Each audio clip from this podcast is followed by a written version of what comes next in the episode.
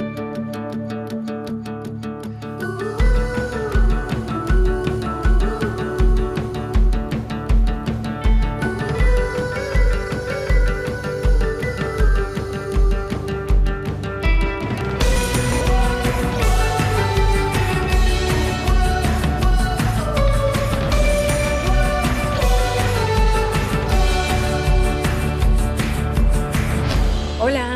Espero que esté súper bien. Muchas gracias por estar aquí para un episodio más de Paréntesis. Yo soy Luz Salgado, soy la creadora de este espacio donde vengo a divagar y cuestionar todo lo relacionado con crecer y crear tu propio camino. Si esta es la primera vez que me escuchas y vienes de TikTok, de Instagram, de alguna recomendación por alguien, muchas gracias por tomarte el tiempo de estar aquí. Por lo general vengo cada martes a este espacio no porque tenga todas las respuestas o te quiera imponer algo en tu vida, lo hago porque soy bien preguntona y me encanta venir a compartir lo que he encontrado a raíz de tener tantas y tantas preguntas pero sí lo hago con la ligera intención de despertar un poquito de curiosidad en ti para que quizás empieces a hacerte tus propias preguntas sobre tus experiencias y que encuentres lo que te hace sentido a ti que es lo más importante. Si disfrutas de paréntesis tanto como yo disfruto hacerlo y te gustaría ayudar a que crezca este espacio, te comparto cuatro cosas que puedes hacer y que no te van a costar ni un solo peso, pero que para mí van a hacer toda la diferencia. Número uno, si me escuchas en Spotify, dale seguir para enterarte de los nuevos episodios y si ya me sigues, no se te olvide calificar el podcast. Está ahí en los tres puntitos abajo de la imagen del podcast, solo lo tienes que poner en puntuar o calificar el programa y ahí te aparecen las estrellitas. Número dos, si me escuchas en Apple Podcast, me puedes regalar una reseña que también me haría un Número 3. Si ya haces todo esto, comparte tus episodios preferidos en stories, arrobando palabras sueltas guion bajo para que pueda repostear tu story y que pueda ver qué cosas están resonando contigo, cuáles son tus partes favoritas y todo este tipo de cosas. Número 4. Si ya hiciste todo esto, comparte tus episodios preferidos con tus amigos para que este espacio pueda llegar a más y más personas. Cuatro cositas que no te cuestan dinero, pero que a mí me ayudan un montón. Espero que disfrutes un montón este episodio. Me gusta mucho empezar mis talleres de escritura y también los episodios con tres respiraciones que simplemente le avisen a nuestra cabeza, a nuestro cuerpo que estamos aquí haciendo esto. Yo en este caso estoy grabando y tú en este caso estás escuchando, ¿sabes? Para poder estar presentes en lo que estamos haciendo. Me sirve mucho respirar 4, 4, 4, o sea, respiras en 4, sostienes 4 segundos y sueltas en 4 segundos también. Así que vamos a intentar hacer esto, tú a tu ritmo, yo al mío. Va la primera.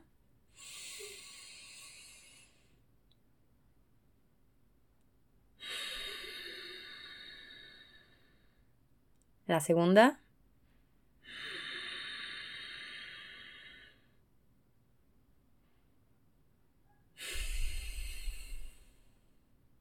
Y la tercera.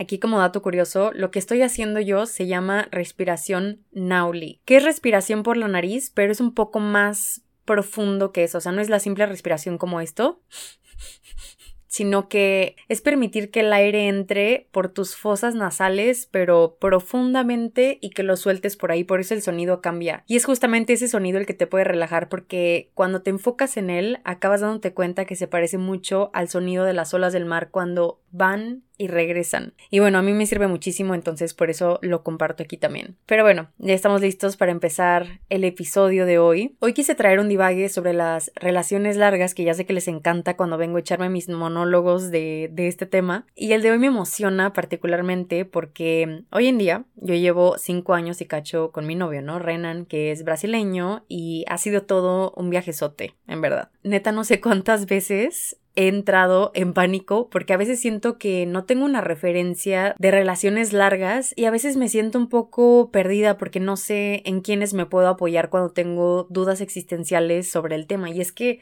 el amor es algo bien complejo, o sea, es algo muy muy padre que he disfrutado mucho, pero al mismo tiempo hay muchas vertientes que te pueden traer como muchas dudas existenciales y que de repente viene bien rebotar con alguien más, ¿no? Y me emociona crear este episodio como una respuesta para mí y para quien la necesite, con algunas cositas que he aprendido en el camino y sobre todo con el objetivo de normalizar algunas cosas porque creo que este es el problema muchas veces que yo siento, ¿no? Que a veces estoy pasando por algunas cosas en mi relación y por no estar familiarizada con ellas, como que digo, no, es que mi relación va mal, todo está mal, esto no debería de ser así, y es porque no lo he vivido antes, entonces una parte de mí sí entra en pánico durísimo y dice, no, se está derrumbando esto, ayuda, por favor.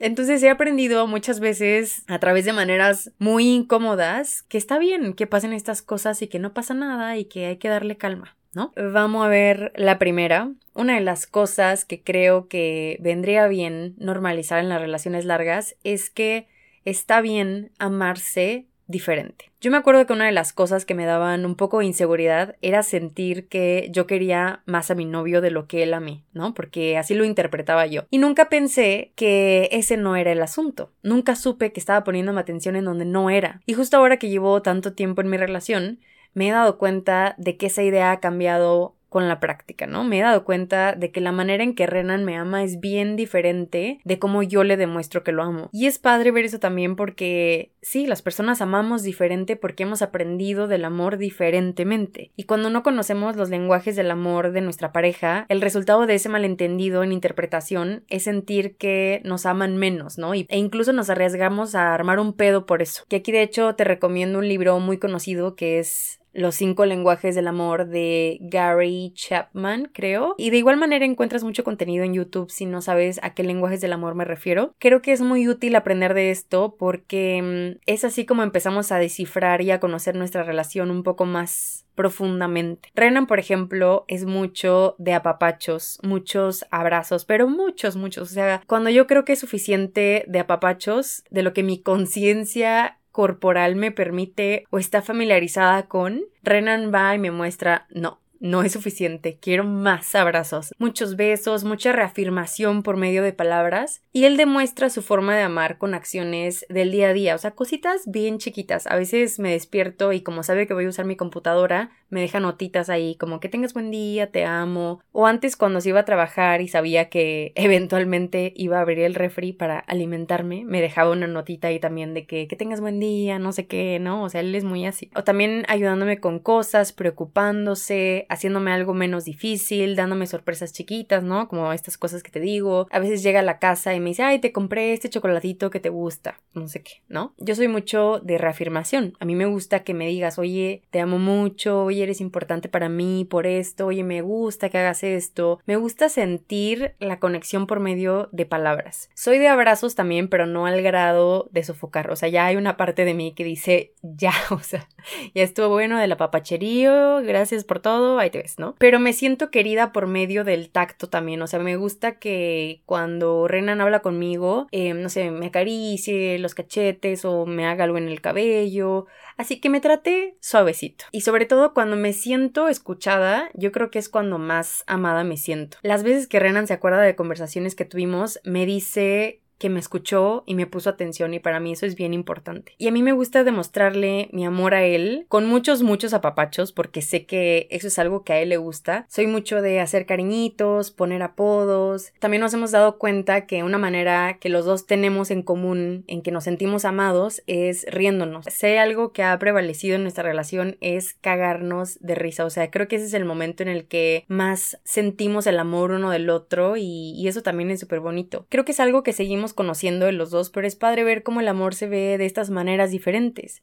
A veces te crees la idea de que por lo que ves allá afuera, el amor se tiene que ver de cierta forma y si no es así como que te da ansiedad porque todavía no te has permitido como conocer realmente cómo se vive tu relación, qué es lo que necesita y qué es lo que le hace bien. A veces ves que otras parejas se llenan de regalos y se demuestran todo el tiempo en redes sociales que se aman y muchos viajes, que sí es padre también y son las maneras de cada quien, pero creo que en las relaciones largas vas redefiniendo eso y vas viendo que las expresiones del amor se vuelven más sencillas pero profundas y son cositas que encuentras en lo cotidiano, en el día a día, ¿no? Y esto se me hace importante normalizarlo porque las veces que yo he querido que Renan me demuestre que me ama como yo lo haría con él, peleamos, porque por supuesto que siente esta imposición de mi parte y porque es como si en pocas palabras yo le estuviera diciendo, sabes que tu manera de amar no es válida, no existe para mí y él lo toma como un rechazo, o sea, como no aceptar sus formas y es como si invalidara toda su existencia, casi casi, ¿no? Entonces, por eso hacerle lugar a la manera de amar de cada quien y valorar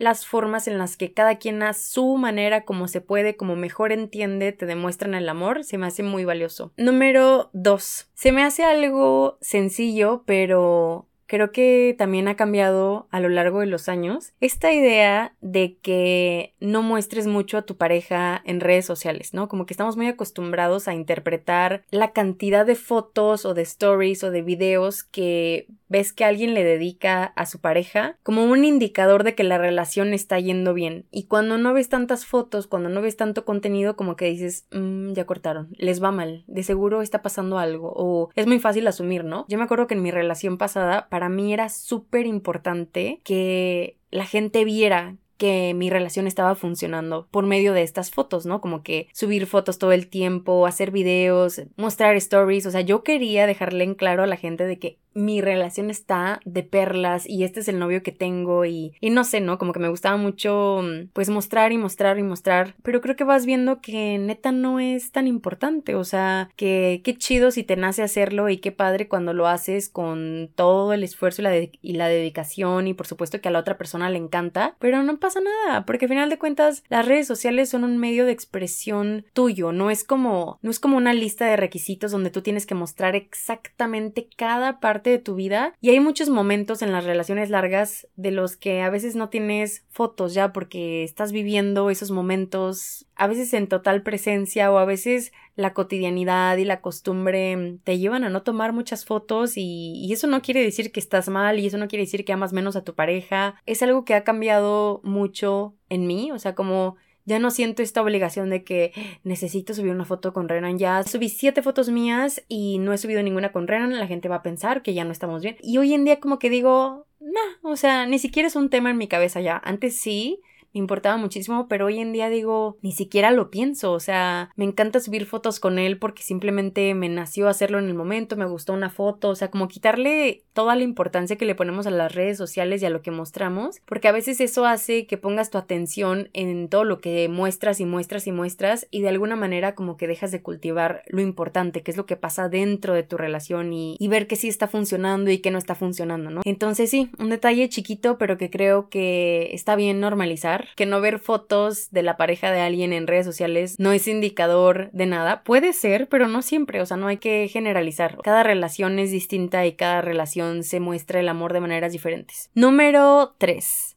Las peleas no siempre hablan de toxicidad. O bueno, sí hablan de eso, pero lo quiero explicar. Yo creo que todos llevamos actitudes tóxicas en nosotros, ¿no? Las hemos aprendido en el camino. Y lo tóxico para mí se traduce como algo que es un obstáculo en la conexión auténtica entre dos personas. Una creencia que te limite, una forma de tratar a la otra persona, faltas de respeto, todos las tenemos. Todos hemos aprendido cosas sin darnos cuenta, sin que lo queramos, sin que lo hayamos escogido, que pueden limitar nuestra conexión con otra persona. A lo que voy es que hoy en día, con todo el auge del desarrollo personal y todo esto que me, que me gusta, pero que también tiene un extremo, ¿no? Siento que es muy fácil tachar a la gente de tóxica, de que si bandera verde, bandera roja, las relaciones no se pueden resumir en eso, creo yo son más que eso. Lo tóxico nos habla de cosas que hemos aprendido y que se pueden desaprender. Y ahí está el asunto, ¿no? Siento que no se trata de huir o tachar todo lo tóxico. Cuando ves que la otra persona le quiere echar ganas a ver qué los está bloqueando, qué lo está limitando para presentarse en la relación como se necesita,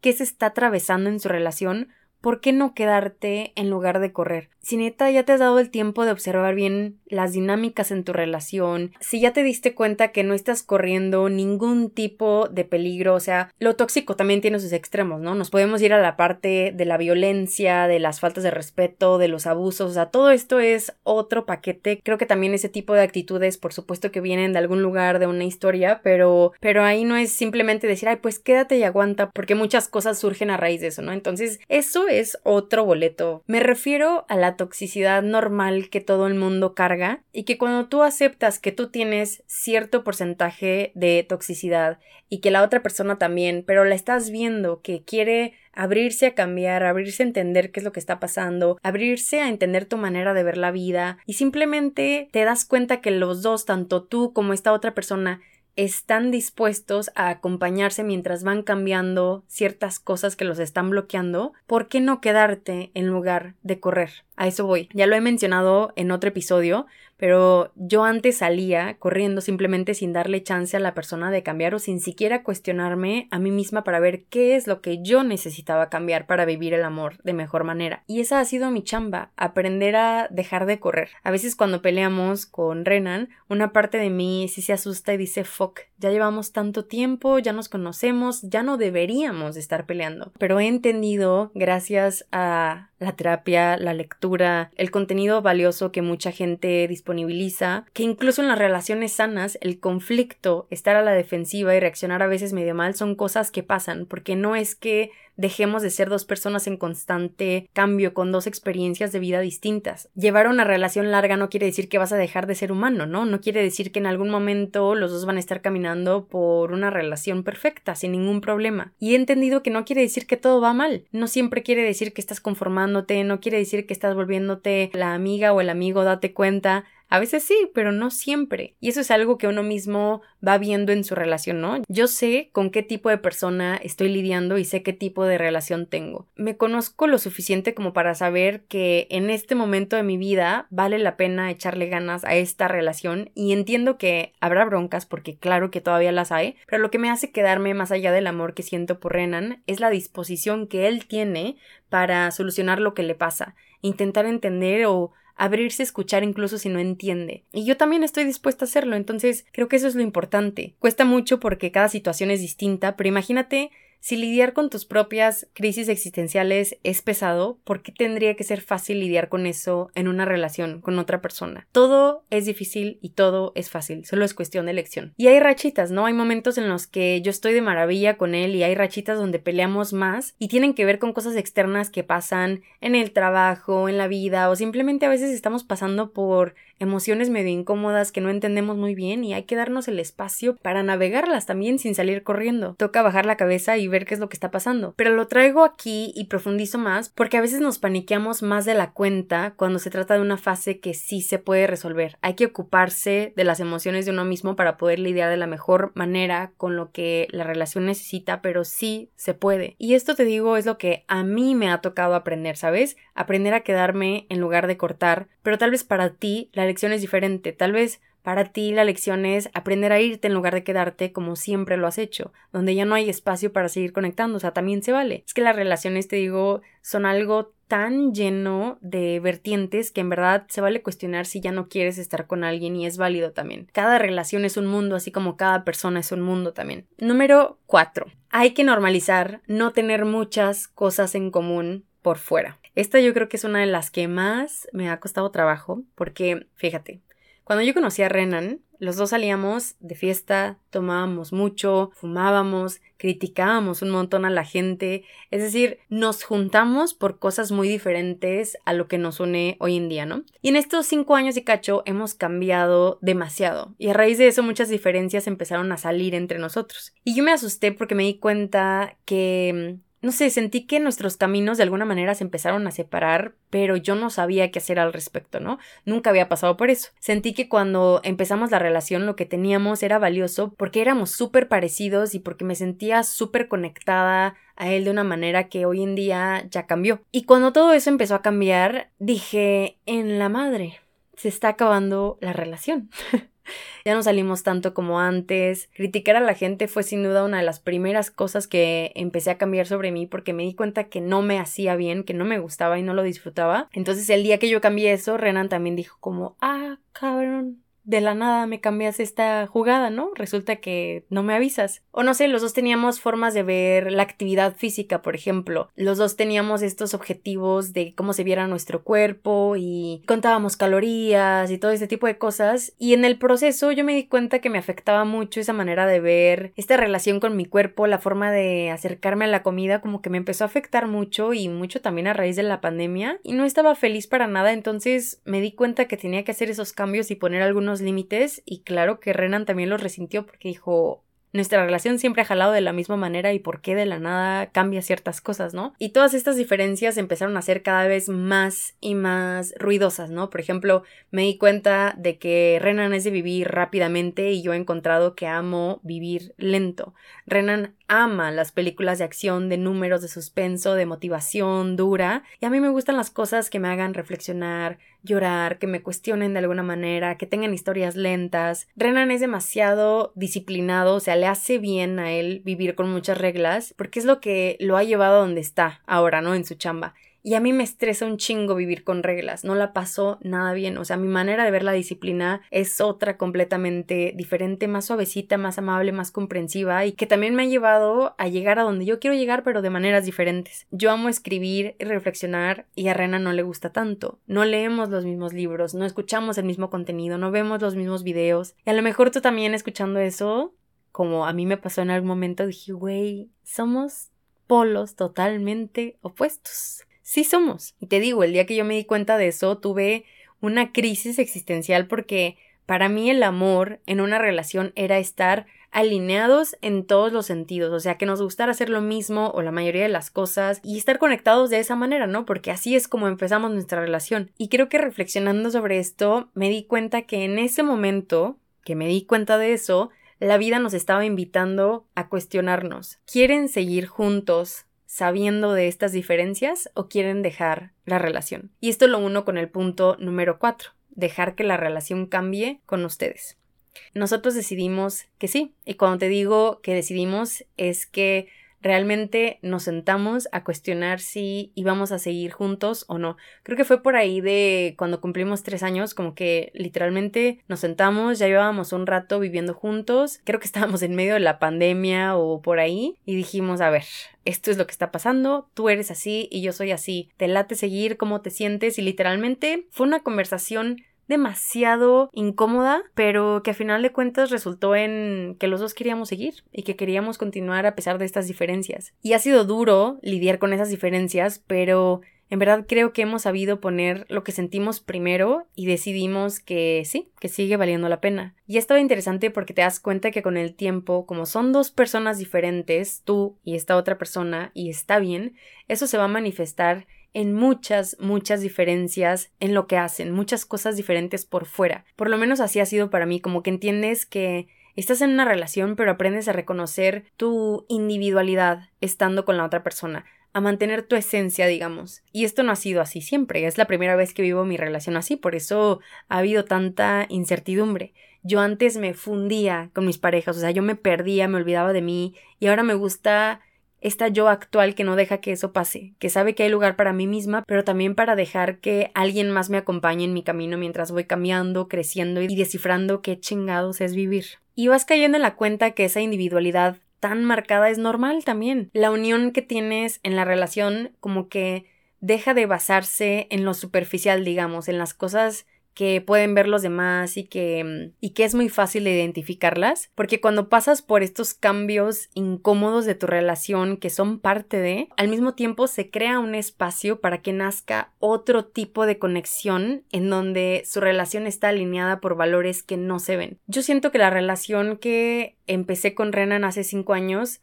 ya no existe. O sea, la tuvimos que quemar y enterrar para que pudieran hacer otra relación con las personas que somos actualmente. Pero al mismo tiempo, el amor que sentimos desde ese primer momento como que sigue presente, pero ahora es muchísimo más profundo y más no sé, como que se expandió de maneras diferentes. Renan y yo amamos nuestra individualidad, nuestro propio camino, nuestras ideas, nuestros espacios, y eso es algo que hoy en día nos une, pero que no se ve muy fácilmente por fuera. Nos encanta crecer y cambiar, disfrutamos pasar tiempo juntos y eso nos lleva a ceder muchas veces, nos encanta conocer cosas nuevas, nos gusta salir con gente, somos muy hogareños. Son cosas que nos conectan como muy por abajito, cosas que no se ven fácilmente. Y así ha funcionado para nosotros. Hemos encontrado maneras de encontrarnos a mitad de camino. Hay un montón de cosas que cambian porque tienen que cambiar, porque tú vas a cambiar con el tiempo y tu pareja va a cambiar con el tiempo, pero no quiere decir que eso sea algo malo. Al principio, por ejemplo, te hablas mucho por mensajes, te sientes comprometido hacer muchas cosas para agradar,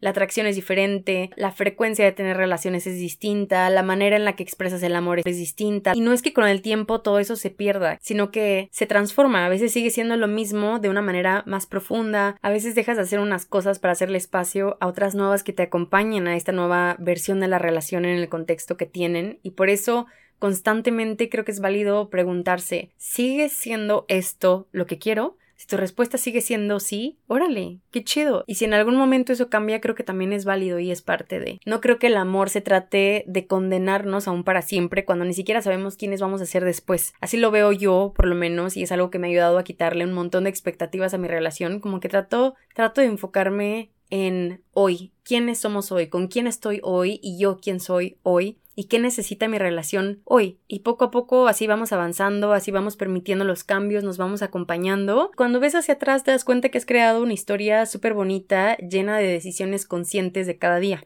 ¿No? Número 5. Hay que normalizar que tu pareja no sea la persona que satisface todas, todas tus necesidades, o sea, que no sea tu mundo, pues. Suena súper romántico, pero con el tiempo también te das cuenta de que no se puede, o sea, no es funcional y no está chido que esa sea la meta porque es una manera muy cañona de saturar a alguien porque es mucha presión para una sola persona que también está lidiando con su existencia. ¿Cuántas veces no has tenido una relación y parece que tu familia o tus amigos que siempre han estado ahí dejan de existir porque ahora tu mundo es tu pareja? Y esto nace de la idea que tenemos de que nuestra pareja, por ser nuestro mundo, tiene el poder supremo de suplir todas nuestras necesidades, que va a ser la persona que nos entiende, que nos ama, nos acompaña, nos escucha todo el tiempo, siempre sabe qué decir, nos salva, nos arregla la vida, escucha nuestras frustraciones sobre ella, no reacciona con nuestros enojos, entiende cada parte de nosotros y no es la realidad, o por lo menos en mi relación no ha sido. No lo he aprendido de la mejor manera, pero me he dado cuenta de que es muy sano y necesario tener otros puertos de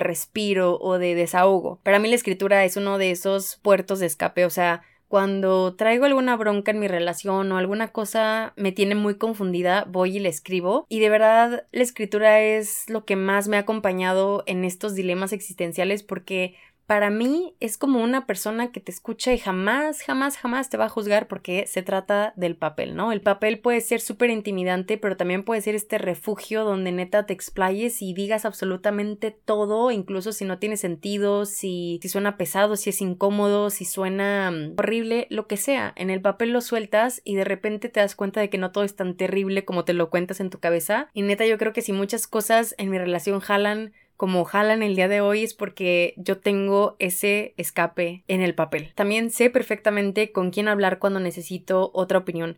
No es que yo le cuente a todo el mundo lo que pasa porque eso también es un error porque te arriesgas a que la gente te invada y contamine tu visión de tu relación con sus propias experiencias del amor, ¿no? Yo le cuento a una persona o dos máximo. No le cuento a mi familia, por ejemplo, porque sé que me arriesgo a escuchar una opinión que viene de la forma de amar de mi mamá o de mi papá y que puede que no me funcione a mí o que puede venir desde su miedo también. Alguna vez me tocó que estuve en medio de una de una pelea que sentí que no tenía mucha no sabía cómo arreglar con Renan y se me ocurrió contarle a mi mamá y me di cuenta que reaccionó mucho desde el miedo, como que como que no sentí que me dieran una opinión objetiva como yo la necesitaba en ese momento y ahí entendí que hay que tener cuidado a quién le compartimos lo que pasa en nuestra relación. Y no es que mi mamá lo haya hecho a propósito, ¿no? A final de cuentas mi mamá me ama y por supuesto que no quería verme mal, pero siento que hay que tener mucho criterio y observación para aprender a ver cuando la persona te está hablando desde su miedo y no realmente objetivamente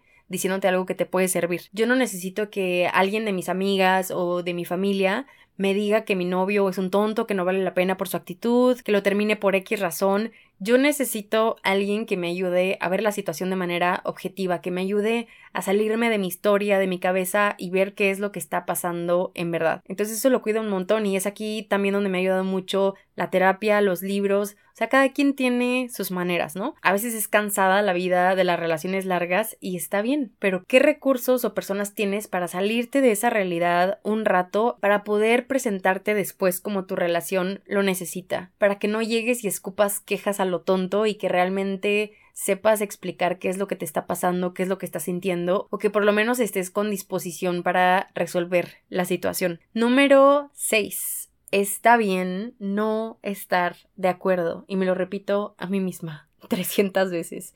Esta neta Venga, me cuesta 300 órganos. La neta, batalla un chingo y es algo que quiero cambiar. Y simplemente porque yo por mucho tiempo tuve esta idea de que una relación sana es estar de acuerdo siempre de alguna manera, ¿no? Pero con Renan muchas veces es imposible. O sea, le he llorado, me he enojado, he batallado y neta he cuestionado mi existencia entera a raíz de eso. Y alguna vez, en medio de todo el caos, me senté a respirar, escuchar un poco de música y literalmente, no sé a quién chingados la vente la pregunta, dije, ¿por qué no funciona esto? O sea, ¿por qué no podemos estar de acuerdo? ¿Por qué es tan complicado? ¿Por qué tal? ¿No? O sea, estaba muy mal. Y de la nada me llegó esta frase muy claramente como bueno, ¿y quién chingados dijo que tenemos que estar de acuerdo para poder estar juntos? No sé cómo, pero me llegó. Yo creo que alguien que no es humano lo dijo porque neta está cabrón. Y a partir de eso mis perspectivas han cambiado de muchas maneras, ¿no? O sea, he entendido que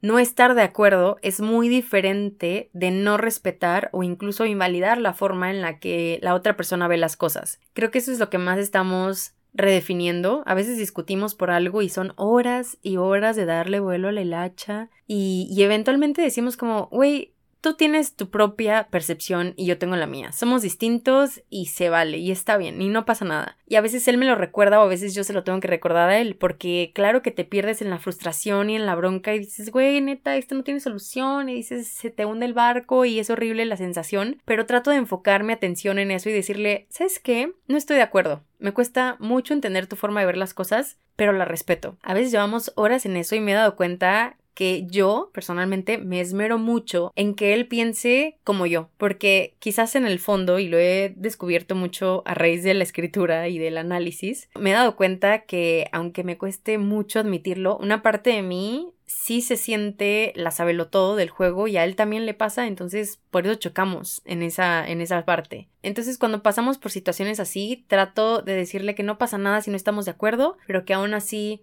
lo amo y respeto su manera de ver las cosas y que vamos a encontrar la manera de convivir con eso. Y siento que eso nos ha ayudado a mantener la calma y a soltar la bronca más fácil. Como que cuando ya no te esmeras en que todo el tiempo estés de acuerdo con alguien, porque ya nos dimos cuenta que sí somos tan diferentes que llegar a esos momentos en los que siempre estamos de acuerdo son muy raros. Pero ya no, o sea, no quiere decir que porque no estés de acuerdo en algo, todo tenga que ser una tragedia, ¿no? Creo que es una cuestión de estar abierto, abierta a entender por qué la otra persona ve las cosas como las ve y de siempre hacerle ver que es válida su experiencia también. Y eso de alguna manera termina siendo la solución. O sea, a veces la solución no es que se arreglen las cosas, sino validarse mutuamente. Número 7. Hay que normalizar que no siempre te va a caer bien tu pareja.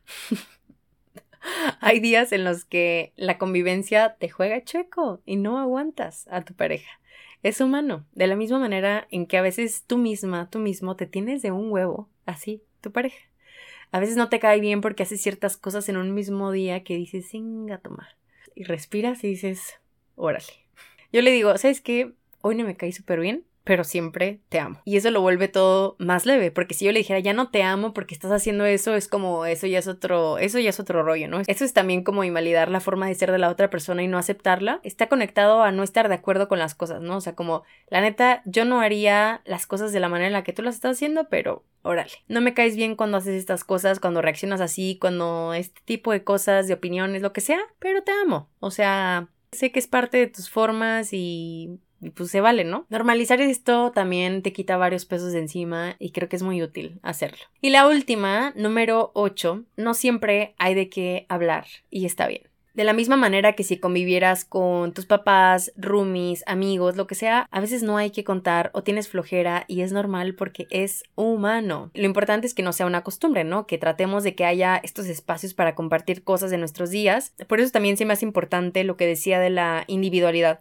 Cuando tu pareja es tu mundo y no hay más, ¿qué le cuentas? ¿Qué le aportas? ¿Qué le enseñas? ¿Qué aprende de ti? ¿Qué partes de ti conoce? Mientras más espacios haya para estar contigo mismo, contigo misma, mejor te vas a presentar a tu relación, más confianza vas a tenerle a esta otra persona, más curiosidad por la otra persona vas a sentir, más vas a reconocer el valor de tu compañía es muy padre también. Hay un montón de cosas que se pueden hablar sobre esto, pero por ahora yo creo que estas son las que tengo más presentes. ¿Te gustaría que siguiera hablando sobre esto? Házmelo saber porque pues no soy adivina, ¿verdad? Entonces me encanta el feedback y todo lo que, lo que les agrada, lo que no les agrada. Me gusta hablar sobre esto porque se habla mucho sobre relaciones nuevas, incluso sobre la soltería, pero yo no he encontrado mucho sobre relaciones largas y es todo un trip también. O sea, creo que donde he encontrado refugio es en el podcast que creó Kalinda Cano y Vivi Marín, que es el integrante de Rake. Ellos hicieron un podcast que se llama Te amo diario y es ahí donde encontré refugio cuando estaba en crisis existencial, pero me gustaría que hubiera más, ¿no? Que la gente hablara un poco más de sus situaciones en sus relaciones largas y ver cómo manejan ciertas cosas, cómo abordan ciertos temas, cómo viven ciertas situaciones, porque a veces pasan muchas cosas y te sientes de alguna manera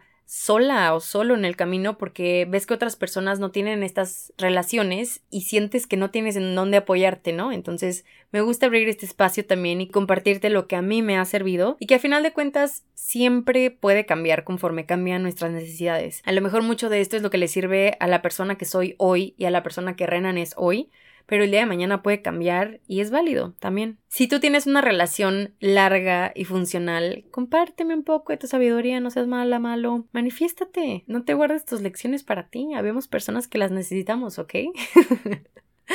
Pero bueno, en fin, se viene mi taller de escritura queridísimo donde cuestionamos todo preguntando para regresar a mí, donde empezamos a acercarnos a las preguntas de una manera distinta, de una manera más funcional y sobre todo más nuestra. Entonces, en palabras sueltas, guion bajo, que es mi perfil donde comparto toda la información, ahí voy a poner todos los detalles del taller para que te unas. Va a ser cupo limitado con la intención de crear un poco más de espacios para la opinión y, y participación de otras personas que quieran participar y hablar al respecto. Y me encanta crear estos espacios, así que si te interesa, por mándame DM para mandarte más información. Muchísimas gracias por aventarte este divague conmigo el día de hoy. Si crees que le puede servir a alguien más, alguna pareja, alguna persona que esté pasando por algún momento parecido, mándaselo, compárteselo, compárteme en tus redes sociales con qué cosas has resonado. Y bueno, pues te espero el próximo martes para un episodio más de paréntesis. Te mando un abrazote. Adiós.